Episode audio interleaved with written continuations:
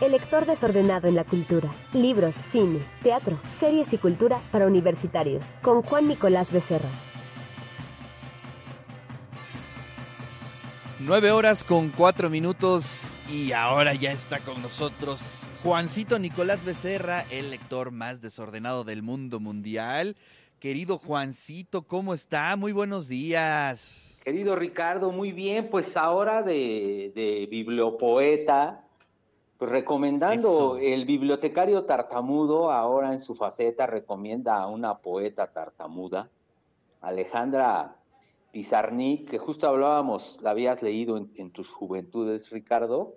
Y vaya, qué hallazgo. Yo confieso que yo no soy un lector ávido de poesía, pero me ha cautivado este, al grado de buscar una carta que le hace Julio Cortázar antes de morir. E- Ella era muy amiga de la esposa de Cortázar y desde luego de Julio.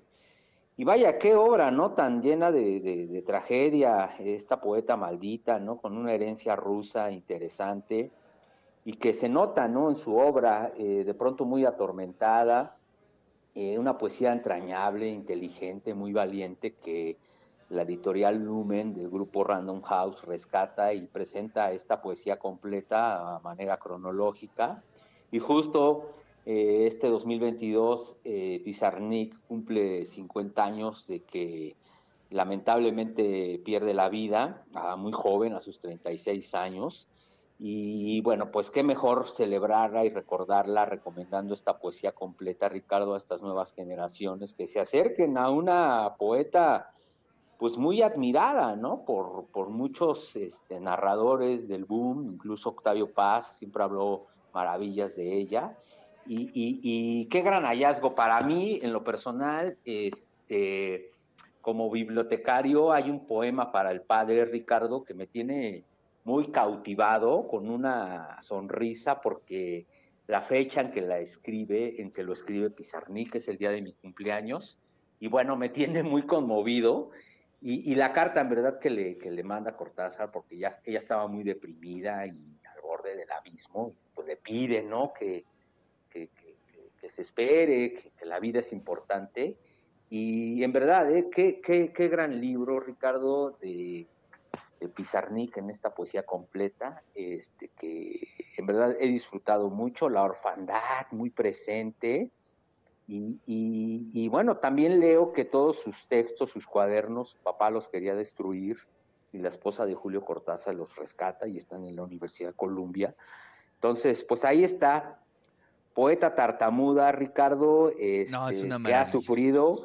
Y qué maravilla, ¿eh? Qué maravilla, querido Ricardo. ¿eh? Sí, la verdad es que leer a Pizarnik es estar en contacto con eh, parte de la naturaleza humana. Bueno, si es que existe eso, pero es tocar eh, fondos, es eh, vivir eh, lo marginal, es vivir sí, la sí. locura, es vivir Eh. eh, pues esos matices que de pronto la normalidad y la cotidianidad no te deja vivir, no te deja exper- experimentar.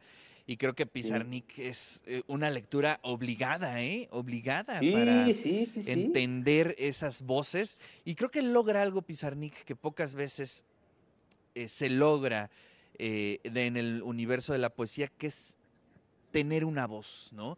Es Sí, decir, sí, sí. eh, identificar el poema, escuchar el poema y decir, este poema es de Pizarnik. Y la verdad es que es tremendo, eh, eh, tienen una fuerza tremenda. Sí, déjame compartir con el de eso se trata.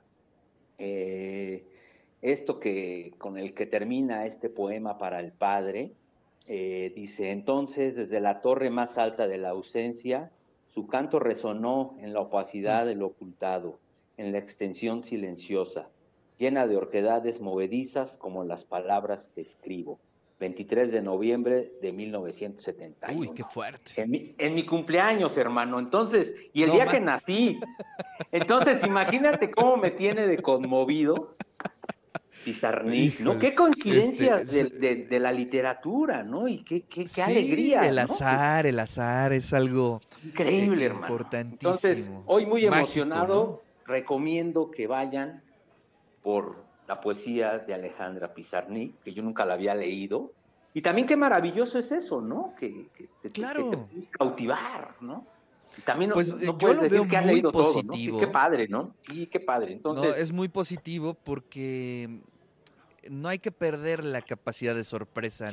Creo que una de las sensaciones que más me gusta es de pronto encontrar a un autor que pues nunca había leído o que desconocía y que de pronto eh, te atrae y te picas y te enamoras, ¿no? Y creo que es tu caso con Pizarnik en este momento y eso es algo genial. Sí, sí, que hoy comparto muy, muy gustosamente con una, esbozando una sonrisa, querido Ricardo, no se la pierdan.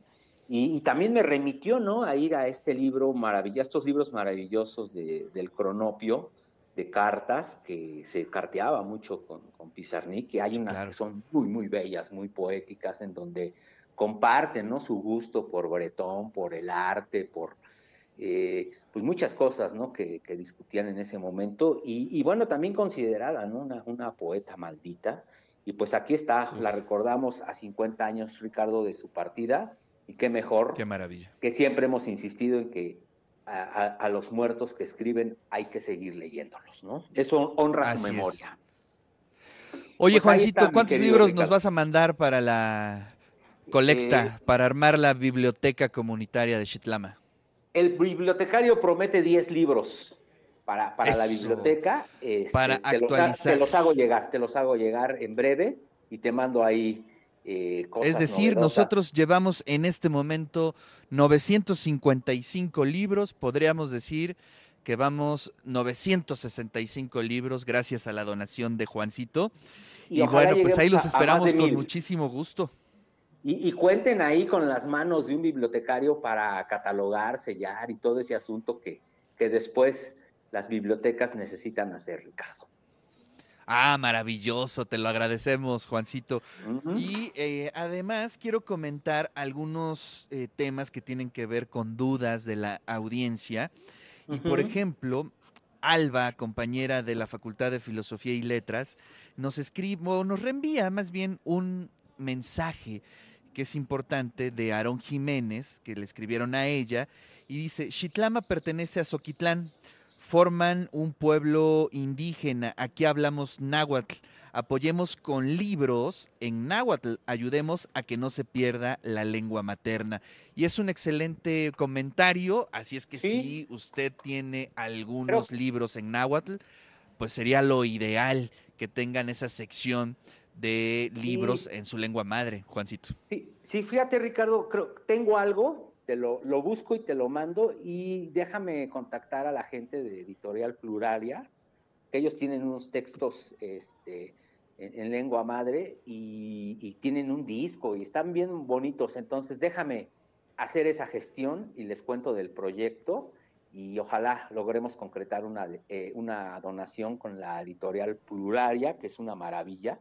Ya te compartiré algo y yo te busco algo en, en Debo de tener acá en el Estado de México hay una, Ah, pues qué maravilla. Una región, una región en agua y ay, me parece que hay unos libros, déjame buscar. Mi memoria ahora no me ayuda, pero los busco y los incluyo en mi donación. ¿Te parece? Oh, Juancito, como siempre, eh, muchísimas gracias. Y también eh, me gustaría comentar eh, una amiga del Instagram, Gaby Morales, me dice, ¿es conveniente donar mangas? Dice, me hace mucho sentido teniendo en cuenta que es una biblioteca em, mucho pensada para los jóvenes. Y sí tiene razón Gaby Morales, si usted tiene mangas, eh, pues adelante, novelas gráficas, cómics, sería genial. literatura eh, infantil. digamos, armar. Literatura infantil, por supuesto, Juancito. claro, claro, que manden literatura infantil y, y, este, y dotemos esa biblioteca de buenas lecturas. Juancito, muchísimas gracias. Te mando un fuerte abrazo. Un abrazo, lector. Buenos días. Hasta luego.